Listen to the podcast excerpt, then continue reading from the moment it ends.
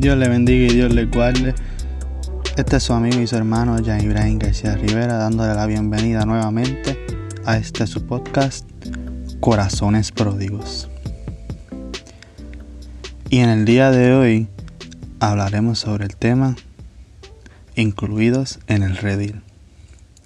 Y es que muchas veces escuchamos sobre que la religión cristiana es una supuestamente de personas blancas, poderosas y que buscan ejercer el control sobre las demás.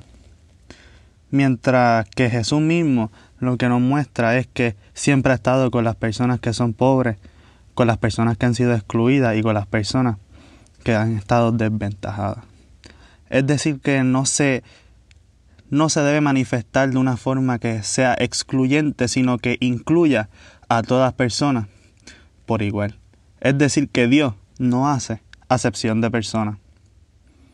En el capítulo 10 de Juan, en el versículo 16, dice, Jesús le dice, tengo otras ovejas que no son de este redil, y también a ellas debo traerlas. Así ellas escucharán mi voz, y habrá un solo rebaño y un solo pastor. Es decir, que cuando hablamos del cristianismo y cuando hablamos de las personas, de los discípulos que siguen a Cristo, no solamente es una expresión de una raza o de una etnia solamente, sino que es la unión de diferentes naciones, lenguas y etnias para seguir a un solo a un solo maestro, a un solo salvador.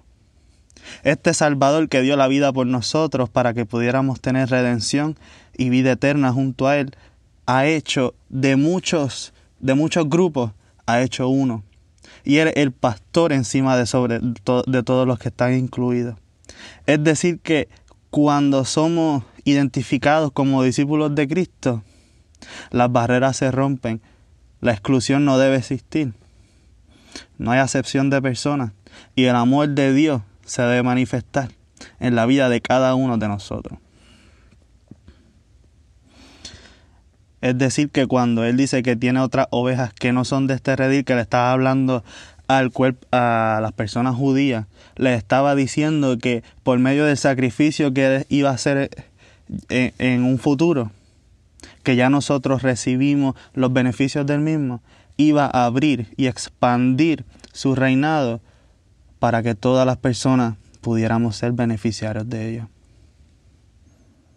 Es decir, que Cristo no solamente vino para salvar a los judíos, sino que vino a salvar al gentil también que ahí estamos incluidos tú y yo en ese cuerpo, en esas personas que, que no estábamos, que supuestamente no estábamos en, en los ojos de Dios.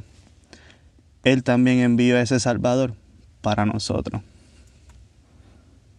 Es decir, que también nosotros somos incluidos en este redil.